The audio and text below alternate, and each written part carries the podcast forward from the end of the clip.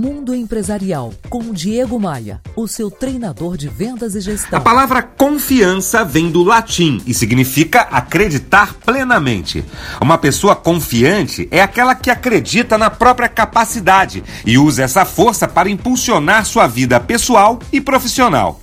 Mas tem muita gente que não tem confiança e os motivos podem ser muitos, como a crise, a falta de trabalho, a falta de oportunidades para crescer na empresa que está trabalhando.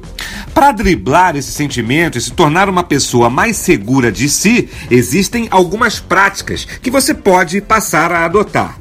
Primeiro, não se decepcione com os seus fracassos. Eles são valiosos no caminho para o sucesso.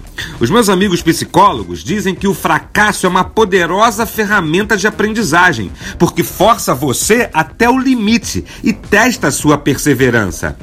Pare para pensar nas pequenas escolhas que você faz diariamente e que deram certo.